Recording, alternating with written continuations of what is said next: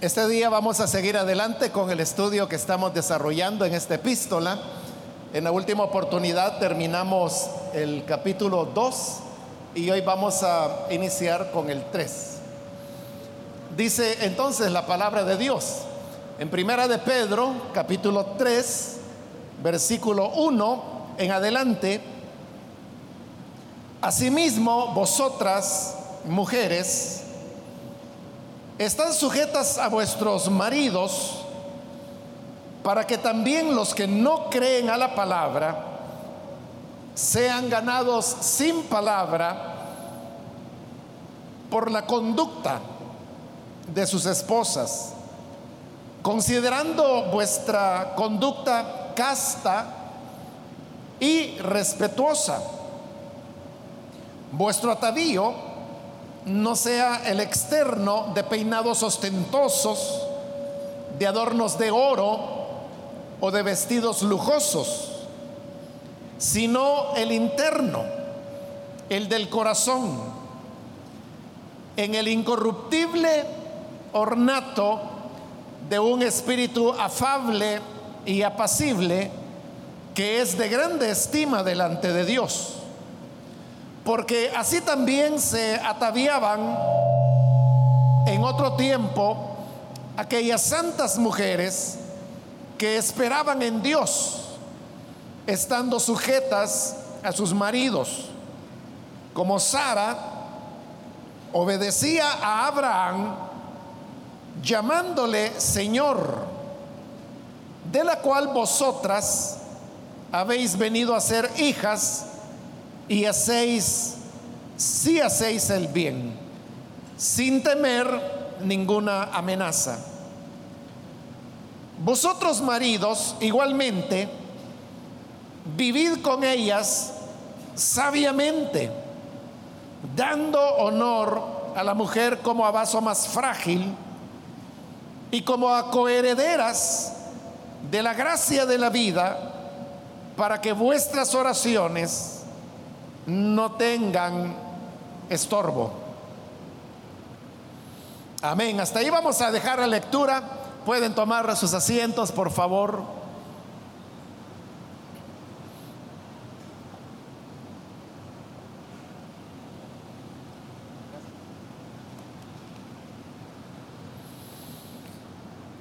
En la semana anterior, hermanos, comenzamos a ver esta parte de la carta que le explicaba que lo que presenta es lo que se llama los códigos domésticos. Es decir, cuáles eran las normas de conducta que debían haber dentro de, de las familias. Pero recordando que lo que se llamaba familia o casa más bien en el Nuevo Testamento era no solamente la familia nuclear como la conocemos hoy en día, sino que incluía también a los criados. Por eso es que la semana anterior vimos en el capítulo 2 del versículo 18 hasta el final cómo se desarrolla allí el tema de los criados.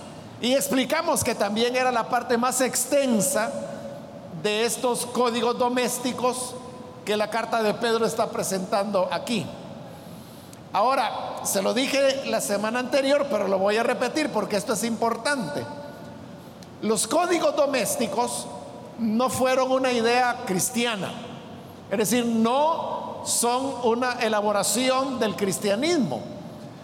Los códigos domésticos ya estaban en uso cuando el cristianismo surgió. Y como lo he explicado, lo que hacían era normal, normar cómo debía ser la conducta, por ejemplo, de los esposos, de las esposas, de los padres, de los hijos, del criado, del amo. Todo eso estaba normado. ¿Y cómo se normaba? De igual manera, hermanos, que nosotros normamos ciertas cosas hoy en día. Eso es lo que se llama convenciones. Una convención es aquello que todos lo damos por entendido. Por ejemplo, supóngase que usted va en un autobús y que de repente entra una mujer ya ancianita que para caminar necesita apoyarse sobre un bastón, entonces, y usted va sentado, ¿qué es lo que usted hace? Se pone en pie y le cede el asiento a la señora. ¿Pero por qué?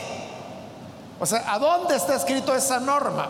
Porque en el autobús no dice en ningún lugar que si entra una anciana o si entra una madre cargando a un bebé o si entra una mujer embarazada, por favor ceda el asiento. No lo dice. Pero ¿por qué usted lo hace? Porque usted sabe que eso es lo correcto. Es lo correcto que hay que hacer. Es lo, caballeroso, podría decir alguien. Pero eso es lo que se llama una convención, es una convención social. Es decir, hemos llegado a un convencimiento como comunitariamente de que eso es lo correcto hacer en una situación como esa. Ese solo es un ejemplo, pero hay otras muchas convenciones. Lo mismo era en el siglo primero. Entonces, los códigos domésticos era lo que las personas consideraban que era la manera correcta. Lo que era correcto ser como esposo, ser como esposa, como padre, como hijo, como criado o como esclavo. Entonces los códigos domésticos fueron recogidos por los cristianos y fueron incorporados como doctrina cristiana. Porque obviamente de la iglesia todo mundo espera que sea un ejemplo, que sea una norma en todas las áreas de la vida. No podían entonces los cristianos dejar de lado cuáles eran las formas correctas de conducirse dentro de la casa. Y por eso es que adoptaron los códigos domésticos. Como le dije la semana anterior, los códigos domésticos aparecen en tres puntos en el Nuevo Testamento. Aparecen en la carta a los Efesios, en la carta a los Colosenses y aparecen aquí en la primera carta de Pedro con las diferencias que le señalé la vez anterior. Ahora, hoy vamos a entrar a hablar acerca de las esposas y de los esposos, los códigos domésticos sobre la pareja. Pero vuelvo a repetirle, como los códigos domésticos eran tomados de lo que culturalmente se consideraba correcto en la relación de una pareja. Y como la cultura en la cual la Biblia fue escrita y donde se desarrolló, era una cultura totalmente patriarcal. ese es un hecho. Entonces, es obvio que si la cultura era patriarcal, entonces los códigos domésticos lo iban a hacer de igual manera.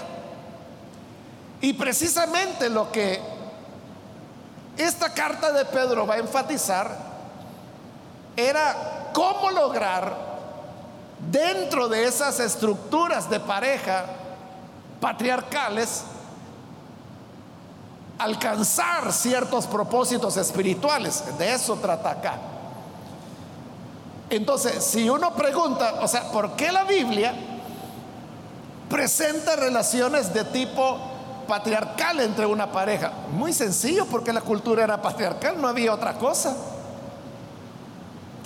Y los códigos domésticos, como le digo, eran convenciones sociales que fueron incorporadas al cristianismo. Entonces, ahí está, hermanos. Ahí tenemos la clave de por qué las cosas eran así. Cuando digo, hermanos, que era una cultura patriarcal, Dicho de otra manera, era una cultura machista, donde todo giraba en torno al hombre. Ellos eran mucho más patriarcales de lo que incluso somos nosotros los latinoamericanos, que, somos bastante patriarcales. Pero en esa época era peor. Claro, era otro tiempo, otra cultura. Entonces hay que tener en cuenta eso, que, que no es que el cristianismo esté diciendo que así debían ser las cosas, sino que así eran. Y la clave, repito, de lo que Pedro está haciendo es, entonces como así son las cosas, entonces, ¿qué puede hacer la mujer cristiana para alcanzar fines espirituales dentro de su relación, dentro de su matrimonio? ¿O qué es lo que el hombre debe hacer? Eso es lo que vamos a encontrar en los versículos que hemos leído hoy. Comienza diciendo en el versículo 1, asimismo vosotras mujeres, te comienza hablando a la mujer, estad sujetas a vuestros maridos. Entonces comienza con el tema de la sujeción, porque en una cultura patriarcal eso es así. Pero el hecho de que la mujer deba estar sujeta planteaba un problema. Y es, como lo vamos a ver más adelante, que la mujer es mucho más sensitiva hacia las cosas del espíritu. Entonces, ¿qué ocurría? Que normalmente quienes creían en Cristo, en una pareja, normalmente era la mujer. Y el hombre tardaba más o no se convertía. Eso no ha cambiado mucho. Usted puede ver como acá la mayor parte de los que estamos acá son mujeres. Y eso ha sido no solo en esta iglesia, es en todas las iglesias, en todos los países y en todas las épocas. Es decir, que no estamos ante una situación particular nuestra, sino que es ante un fenómeno universal que responde a esa sensibilidad que la mujer tiene.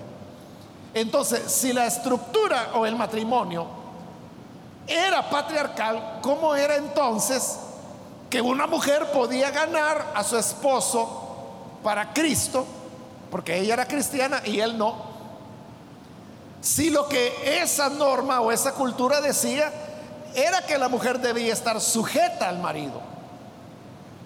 Entonces, siendo el hombre, como lo dice Efesios, que también es código doméstico, la cabeza de la mujer, era el hombre el que tomaba las decisiones, como por ejemplo qué creer o qué se iba a comprar o dónde se iba a vivir. Todas esas eran decisiones que hacía el hombre. Entonces, si era el hombre el que decidía los aspectos espirituales y la cultura decía que la mujer debía estar sujeta al hombre, entonces, ¿cómo podía presentarle el Evangelio?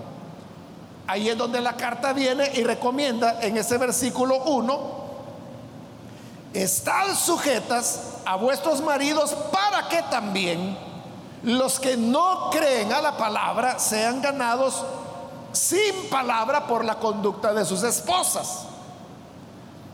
Entonces lo que está diciendo es, está bien, como deben estar sujetas, es el esposo el que va a decidir en qué van a creer o si no van a creer nada. Pero esto no significa que la mujer queda anulada o invalidada, sino que dice Pedro, aparte de las palabras, la mujer y todos los cristianos en realidad tenemos otro recurso poderoso, que es el mensaje que nosotros enviamos a través de nuestra conducta, que realmente es un mensaje mucho más poderoso que el que podamos transmitir a través de las palabras. Porque palabras, como la gente dice, ¿verdad? Se la lleva el viento, pero la conducta, las actitudes. Eso, hermano, es algo que queda impregnado, es lo que impresiona a las personas, impresiona mucho más un gesto, una actitud, una cultura, que una palabra que se pueda decir. Entonces dice, mujeres, ustedes tienen ese gran recurso. Y es que aquellos hombres que no creen a la palabra porque no son creyentes, Ustedes los pueden ganar sin necesidad de palabras. ¿Cómo? A través de su conducta. Llevando una conducta cristiana tal que esta viene a ser reflejo y un mensaje poderoso de lo que significa ser cristiano. Ahora les va a decir detalles sobre esa conducta. Versículo 2. Considerando vuestra conducta casta y respetuosa. Entonces son dos elementos principales de esa conducta. Primero, que debe ser una conducta casta. Casta lo que significa es que la persona satisface sus necesidades sexuales dentro de lo aceptado socialmente, que en este caso sería el matrimonio. Bueno, lo era y lo es, ¿verdad? Pero también implicaba el tema de la fidelidad. Eso es castidad. Y el otro elemento, el segundo, dice que es el tema del respeto. Entonces la mujer debía mostrarse respetuosa porque esta, el tema del respeto, hermanas y hermanos también, para que lo sepamos. En el hombre su necesidad fundamental es la del respeto recibir respeto. Y en el caso de la mujer, su necesidad fundamental es amor, recibir amor. Entonces, fíjese, son cosas diferentes. Y ahí es donde está el problema. Es lo que trae diferencias a veces dentro del matrimonio. Y es que como el hombre, su necesidad fundamental es respeto, él cree que respeto es lo que necesita su esposa. Y sí, la esposa necesita respeto, pero no es su necesidad fundamental. La necesidad fundamental de la mujer es el amor. Ella necesita sentirse amada. Y para sentirse amada hay una cosa importante en la mujer, que es la expresión verbal. Cuando se le dice verbalmente que se le ama, y ese es el problema del hombre, que los hombres somos mudos en el matrimonio, ¿verdad? Pero cuando se trata del noviazgo, ahí somos buenísimos con lengua suelta. Ahí llenamos de palabras amorosas a la persona, pero cuando ya la tiene, cuando ya se casó, entonces nos volvemos mudos. Y por eso, hermano, es que su esposa con frecuencia le dice y le pregunta, papito, gordo, colocho, como sea que le diga, ¿y tú me amas? Y usted viene y le dice, sí. Y entonces, ¿por qué no me lo decís? ¿Y qué es lo que el hombre hace? Cuando, o sea, la mujer le está pidiendo que le diga que la ama. ¿Y qué hace el hombre? El hombre dice, es que mira, si yo no te, no amara, yo no me hubiera casado contigo, pero si me casé es porque te amo. Si no te amara, te estuviera aguantando hambre, no te comprara ropa, no te comprara zapatos, no te comprara todo lo que se necesita en la casa. Entonces, eso Ahí yo te estoy diciendo que te amo. Sí, ella lo sabe. Pero ella lo que necesita es que le digas las palabras mágicas. Te amo. El problema es de que lo damos por sentado o no lo queremos expresar. Y se les da respeto. Y ella está bien el respeto, pero no es significativo. Hoy démosle la vuelta entonces, como la mujer lo que más necesita, su necesidad fundamental, es el amor, entonces ella cree que lo que su esposo necesita es amor.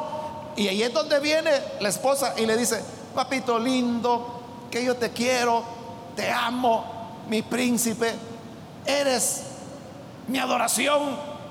Le está expresando verbalmente amor porque eso es lo que ella necesita. Pero ¿sabe qué produce eso en el hombre? al hombre no le molesta que le digan, papito, príncipe, tesoro, amorcito, yo te amo. Te amo, papacito, le dice. Al hombre no le molesta que le diga eso, pero también no le dice mayor cosa. Ahí está la mujer deshaciendo. Es que te amo. Vaya, le dice. Oh, gracias, vaya, está bien. Porque esa no es la necesidad fundamental del hombre. O sea, él no tiene nada en contra que lo, que lo amen, pero esa no es su necesidad fundamental. Su necesidad fundamental es el respeto. Que la respeten, porque esa mujer, así como puede expresar verbalmente amor y que le dice, papacito, te amo, también al rato le puede estar diciendo, por eso no debí haberme casado con vos. Bien, razón tenía mi mamá cuando me dijo que tuviera cuidado con vos y ya veo que tenía razón mi mamá porque vos sos aquí, sos allá. Falta de respeto. Entonces, todo aquello para ese hombre no significa nada. Entonces, ¿cómo la clave es que la mujer debe llenar la necesidad fundamental del hombre y el hombre la de la mujer. Por eso es que está diciendo que parte de esa conducta debe ser respeto, las dos cosas, castidad, es decir, pureza sexual, fidelidad al hombre y respeto. Entonces, cuando se tiene eso, hermano, eso no hay hombre que lo aguante. Ahí lo va a tener rendido, bebiendo agua de la palma de su mano lo va a tener. Y ahí es donde lo va a ganar para Cristo. Pero si usted se va por el otro lado, vamos a la iglesia. No, no quiero ir. Ya ves, hijo del diablo, carnal. Bien me dicen las hermanas de la iglesia que yo debería dejarte, porque vos de estorbo me servís. Gran diablo que sos. Falta de respeto. Entonces, eso va a convertir a ese hombre ¿Qué, hermano? ¿Qué? Pero si ella muestra castidad y respeto, es lo que dice, aunque no crean a la palabra, van a terminar creyendo cuando vean la conducta de ustedes. Entonces, vean, les está dando una fórmula de cómo, digámoslo así, salirse con la suya en una estructura patriarcal. Y le va a aconsejar más, versículo 3. Vuestro atavío, o sea, su adorno, no sea el externo de peinados ostentosos, de adornos de oro o de vestidos lujosos. Note que todas esas son expresiones de riqueza. Las joyas, los vestidos lujosos, los peinados ostentosos. Entonces, una mujer rica lo que hace es que se viste así, se vuelve extravagante. Pero la extravagancia, los peinados ostentosos, el uso de joyas, de oro estamos hablando, no estamos hablando de esos fantasías que venden, ¿verdad? Por centavos a veces. Estamos hablando aquí de, de joyas auténticas, adornos de oro, dice. Vestidos lujosos, no estamos hablando de los del agachón, ¿verdad? estamos hablando de vestido de lujo. Eso, hermano, riñe con la humildad. O sea, una persona, una mujer que es humilde, ¿cómo va a andar con peinados ostentosos? ¿O cómo va a andar con adornos de oro? ¿O cómo va a andar con vestidos lujosos? Si su característica es la humildad. Como lo que se está recomendando es esa sencillez. Entonces dice el 4, en lugar de eso, que su adorno sea el interno, el del corazón, virtudes internas, en el incorruptible ornato. Es decir, está bien que se adornen, que se pongan ornato, dice, pero el incorruptible, ¿y cuál es ese? Dice el de un espíritu afable, que lo que significa es suave, y apacible. Apacible significa que es tranquilo, ¿verdad? Como la oración de la bandera que dice apacibles lagos. El lago es apacible porque no tiene olas, ¿verdad? Como el océano. Está tranquilo. Por las tardes el lago se ve como que si fuera un espejo. Te está diciendo que el adorno de la mujer es ser de carácter suave y tranquilo. Ese dice, es el adorno interno de la mujer y que termina el versículo 4 diciendo que es de grande estima delante de Dios. Entonces, lo contrario de, de la extravagancia, de la jactancia que las riquezas dan, lo que está recomendando es la sencillez, la tranquilidad, la suavidad de carácter, porque está hablando de espíritu afable y apacible. Es decir, la personalidad es suave y tranquila. Y dice el versículo 5, porque así también se ataviaban o adornaban en otro tiempo aquellas santas mujeres que esperaban en Dios, estando sujetas a su marido, otra vez el tema del respeto. Y pone el ejemplo, versículo 6, como Sara obedecía a Abraham llamándole Señor. Entonces dice, las mujeres cristianas no tienen que preocuparse tanto porque su adorno sea el externo, y menos si es un adorno externo que expresa riqueza, lo cual es poder, lo cual es jactancia, sino que tiene que ser un espíritu suave, tranquilo, igual dice como en el de las mujeres del antiguo tiempo. Y pone como ejemplo a Sara, porque así se adornaba Sara. Pero aquí caemos en un problema. ¿Cómo sabían los redactores de Pedro que así se vestía Sara? Si Sara había vivido 1450 años antes de que esto fuera escrito, es decir, nunca la vieron. Y ni sabían cómo había sido. Ellos sabían que había existido un hombre llamado Abraham, una mujer llamada Sara. Ahí estaban las escrituras. Pero lo que ocurre es que recuerde que aquí no se está hablando de un adorno externo o de ropa o de apariencia. No está hablando de eso. Está hablando del carácter interno. De cuando dice que así se adornaba Sara se está refiriendo a que era una mujer de carácter suave y tranquilo. Al punto, dice el versículo 6, me parece que es, así es, que llamaba, dice, a Abraham Señor. Esto aparece una vez en el libro de Génesis que es cuando el Señor llegó a visitar en aquella tarde a Abraham y Abraham le preparó para comer.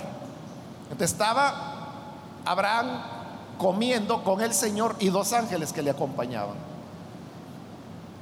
Y Sara, como era cultura patriarcal, ella no estaba ahí, sino que tenía que estar adentro, pero ella estaba del otro lado de la, de la tienda, de la cortina, y estaba con la oreja atenta oyendo qué decía Dios. Y oyó cuando Dios le dijo a Abraham, mira, de aquí a un año, Sara tendrá un hijo. Y se pegó la carcajada Sara. Y Sara dijo riéndose, ¿cómo va a ser eso? Que siendo yo una mujer vieja, le voy a dar un hijo a mi Señor. Estaba hablando de Abraham, ¿verdad? Pero le llamó mi Señor. De ese versículo es el que está citándose acá. Bueno, no se cita, pero de ahí se toma la idea para decir que Sara se dirigía a Abraham llamándole Señor. Pero eso de qué habla? De un gran respeto que le tenía. ¿De cuál era el adorno de Sara? Aunque ella era millonaria, ¿verdad? Porque Abraham era millonario. Pero el adorno de Sara no eran los vestidos que usaba o las joyas o el oro que se pusiera. El adorno de Sara era ese respeto. Y le dice, y ustedes han venido a ser hijas si hacen el bien sin temer ninguna amenaza.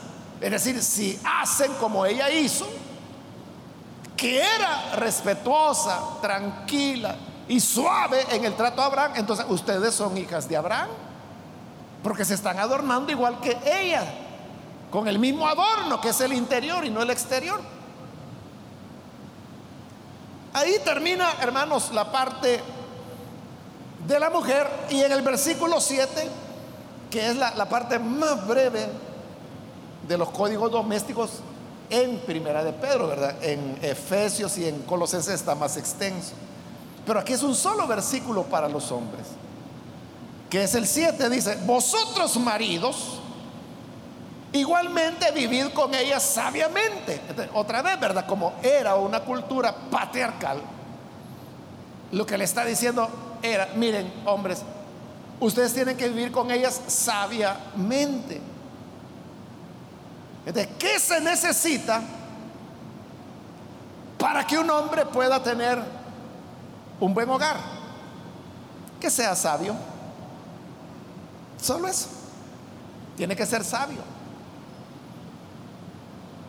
Para comprender a la mujer, para saber cuál es su naturaleza, y aquí dice cuál es, dando honor a la mujer como a vaso más frágil ¿Qué quiere decir con eso de que la mujer es más frágil que el hombre? Es lo que le dije casi al principio. Y es de que la mujer tiene una mayor sensibilidad emocional. Y por esa sensibilidad es que la mujer es más abierta al Evangelio. Por eso es que hay más mujeres dentro de las iglesias que hombres. Por eso es que las mujeres son más entregadas a Cristo que el hombre. Por eso es que la mujer es más perseverante que el hombre en el camino del Señor. O sea, no estoy diciendo, ¿verdad?, que todos los hombres son inútiles. También hay hombres apasionados, entregados, devotos al Señor. Pero son excepcionales. En cambio, la mujer es más común. Ahí se muestra la fragilidad de la mujer. Pero también la mujer es más sensible desde el punto de vista emocional. Y por eso es que la mujer puede percibir, e-, es lo que se llama, hermanos, le llaman el instinto maternal. Una niña puede tener 7, 8 años y anda jugando con una muñeca o puede ser un muñeco tipo bebé. Y usted ve a la niña con acciones como que si fuera madre, y es una niña. Entonces, ella tiene esa sensibilidad de enter y, pero si ese muñeco usted se lo da a un niño, ¿qué va a hacer el niño con el muñeco? O lo agarra de los pies o lo agarra de pelota. O sea, porque el hombre no tiene esa fragilidad, esa sensibilidad. Entonces las niñas y las mujeres tienen una sensibilidad em, emocional mayor, ¿verdad? Lo cual no significa que sean más débiles, simplemente significa que son más sensibles que el hombre. Eso es lo que el hombre debe comprender. Entonces, como ella es un vaso más frágil, entonces hay que tratarla con sabiduría. Y ahí viene la parte de la cual yo le estaba hablando, de la necesidad que la mujer tiene de que se le exprese verbalmente el amor. Porque si usted le dice, mira pues ahí, ¿cuántos pares de zapatos tenés? Tenés más que yo.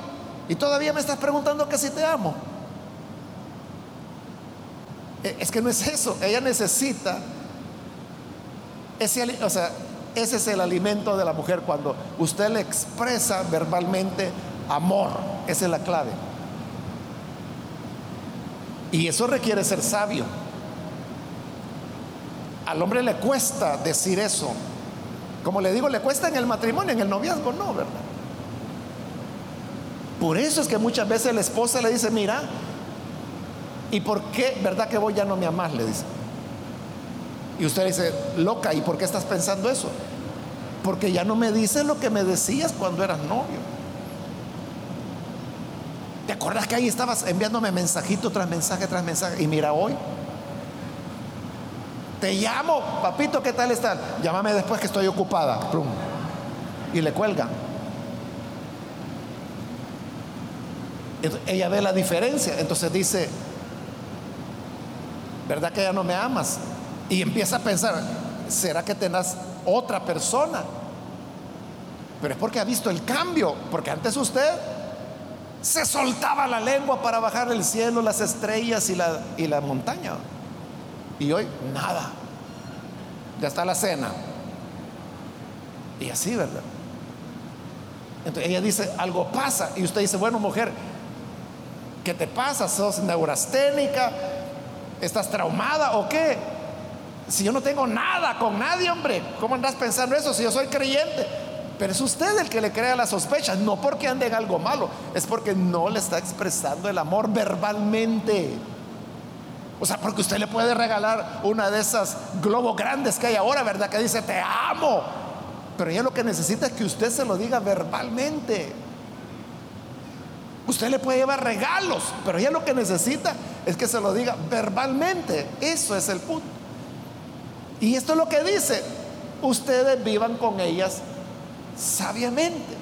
O sea, sean sabios. Usted puede decir, no, pero mira, eso es cursi. Pues sí, como no te iba a enamorar si yo tenía 20 y vos tenías 18. Pero no, hombre, hoy ya soy un hombre de 40 y querés que te ande diciendo cosas de niños. No es de niños, no es inmadurez, no es nada cursi. Es la naturaleza de la mujer. Y por eso se le recomienda al hombre que sea sabio porque ella es un vaso más frágil. Cuidado con las bromas también. Porque los hombres podemos hacer y recibir bromas pesadas y a nosotros ni nos va ni nos viene, ¿verdad? Nótelo. Entre los amigos que se llevan mejor, más pesados son. Hay unos hermanos aquí en la iglesia que son amigazos. ¿Y sabe cómo le dice el uno al otro? Vieja le dice. Hey, vieja le dice. Y es hombre seca, le dice. Y ellos se llevan re bien. El hombre aguanta ese tipo de broma, pero la mujer no, porque es un brazo, un vaso más frágil. Usted le puede decir, hombre, ya estás chillando, ¿qué te pasó? Es que lo que me dijiste, no, hombre, si yo bromeando estaba. Para usted broma, para ella no. A esto se refiere Pedro cuando dice, que hay que ser sabios, tratarlas con honor, como vaso más frágil y como a coherederas de la gracia de la vida. Esto era importante en la época porque las personas culturalmente tenían otro concepto que se llamaba el corporativismo. Eran las ideas corporativas que las personas tenían y era de que, por ejemplo, en un hogar creía el padre de familia, se daba ya por hecho que todo el hogar era cristiano. Ese es el concepto corporativo que se tenía en el mundo de la Biblia y que está en este pasaje. Eso es lo que explica pasajes que a nosotros nos causan problemas, como por ejemplo en Hechos capítulo 16, el carcelero de Filipo, que pregunta, ¿qué debo hacer para ser salvo? Y viene Pablo y le responde, cree en el Señor Jesús y serás salvo tú. Hasta ahí lo dejaríamos nosotros. Pero como ellos tenían el concepto corporativo, serás salvo tú y tu casa. ¿Por qué? Porque veían la familia como un una entidad corporativa representada por el hombre.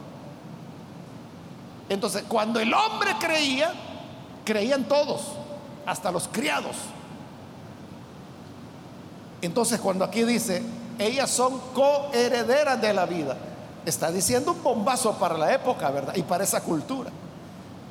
Y es que la mujer podía tener una relación con Dios tan sólida como la que el hombre podía tener. Por eso dice coherederas. Los dos van a recibir la misma herencia. Por eso son coherederos. No es que el hombre es el heredero y que por eso la mujer que está casada con él gana algo o recibe un poquito, un cachito de bendición. Son coherederas con ustedes, dice. Es decir, los dos están en una igualdad delante de Dios y de Él reciben las bendiciones. si es así, entonces tienen que honrarlas.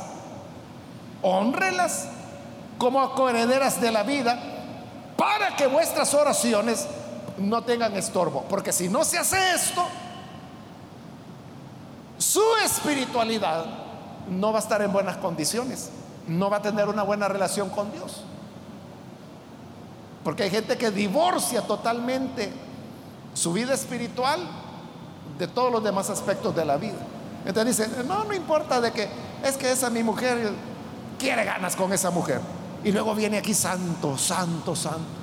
No, dice Pedro, si tú allá no la honras, no la tratas sabiamente, aquí Dios no va a oír tu oración. Tu oración tendrá estorbo. ¿Y cuál es el estorbo? Que no estás cumpliendo tu responsabilidad como esposo. Entonces la verdadera espiritualidad no solamente es la que se vive aquí en la iglesia, sino que es la que vivimos en todos los lugares, todos los días y en todo momento de nuestra vida. Que Dios nos ayude a ser creyentes no de dos horas de la iglesia, sino creyentes en todos los aspectos de nuestra vida y en el matrimonio, que es de lo que ahí se está hablando. Amén, hermanos. Amén, hermanas. Vamos a cerrar nuestros ojos y antes de orar yo quiero invitar a las personas que todavía no han recibido al Señor Jesús como Salvador. Mas si usted ha escuchado la palabra y a través de ella usted necesita venir para recibir a Cristo, ha entendido la importancia de tener al Señor Jesús en nuestro corazón. Porque vea, el cristianismo no solo es una cuestión de iglesia o de Biblia o de cosas espirituales. El cristianismo tiene que ver con el matrimonio y con todos los aspectos de la vida. ¿Quiere usted ahora venir y recibir a Jesús para tener la luz que Él da en todas las áreas de su vida? Yo le invito para que reciba a Cristo en este momento y lo pueda hacer poniéndose en pie en el lugar donde se encuentra. Cualquier amigo o amiga que hoy necesita recibir a Jesús, póngase en pie, por favor, para que podamos orar por usted. ¿Hay alguna persona? Venga el Hijo de Dios. Hoy es el momento para creer y así poder tener la sabiduría que su espíritu y su palabra nos da. ¿Hay alguien que recibe al Señor? ¿Puede ponerse en pie? Venga el Hijo de Dios. Venga porque todos hemos venido ante Él en algún momento de nuestra vida. Todos reconocimos nuestra necesidad. Usted puede hacerlo también este día. Póngase en pie. Y vamos a orar. También quiero invitar si hay hermanos o hermanas que se han alejado del Señor, pero necesita reconciliarse. Igual puede ponerse en pie en este momento para que lo incluyamos en esta oración. Cualquier hermano o hermana que necesita reconciliarse, póngase en pie. Y vamos a orar por usted. ¿Hay alguna persona? Hágalo en este momento porque voy a orar, pero si hay alguien que necesita recibir al Señor por primera vez o reconciliarse, póngase en pie ahora porque esta ya la última invitación que hice hágalo con toda confianza, póngase en pie y vamos a orar por usted.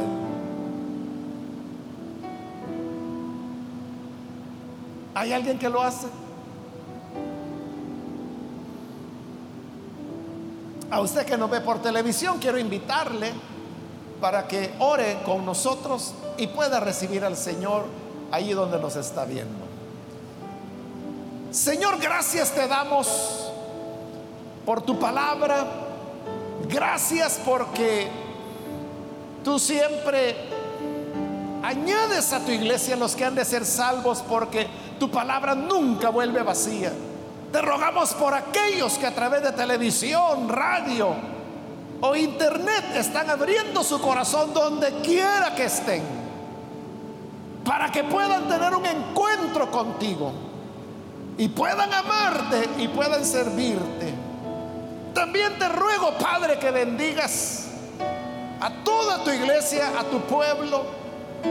Ayúdanos para que podamos conocer tu voluntad y llevarla a la práctica.